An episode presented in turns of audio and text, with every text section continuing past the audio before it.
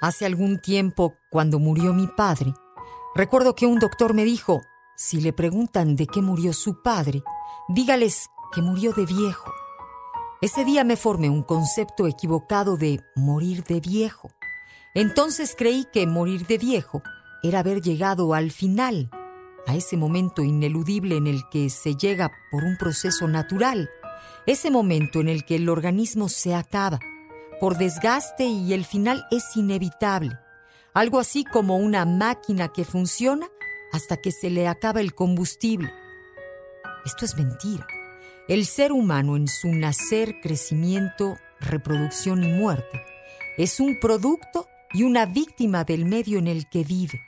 Pero hoy no vamos a hablar del ser humano en general, sino únicamente de los viejos, aquellos que sobreviven la tercera edad para acabar siendo víctimas del medio.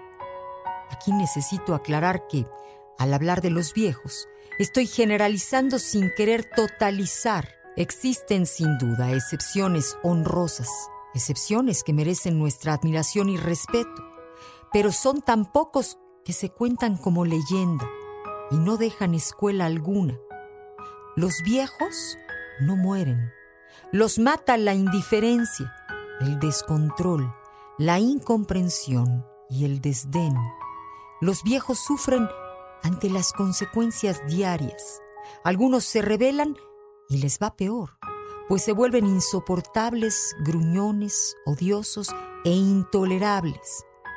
Otros se resignan y aceptan, pero el precio cada día es mayor, hasta que terminan con su dignidad y después de esto, es cuestión de tiempo.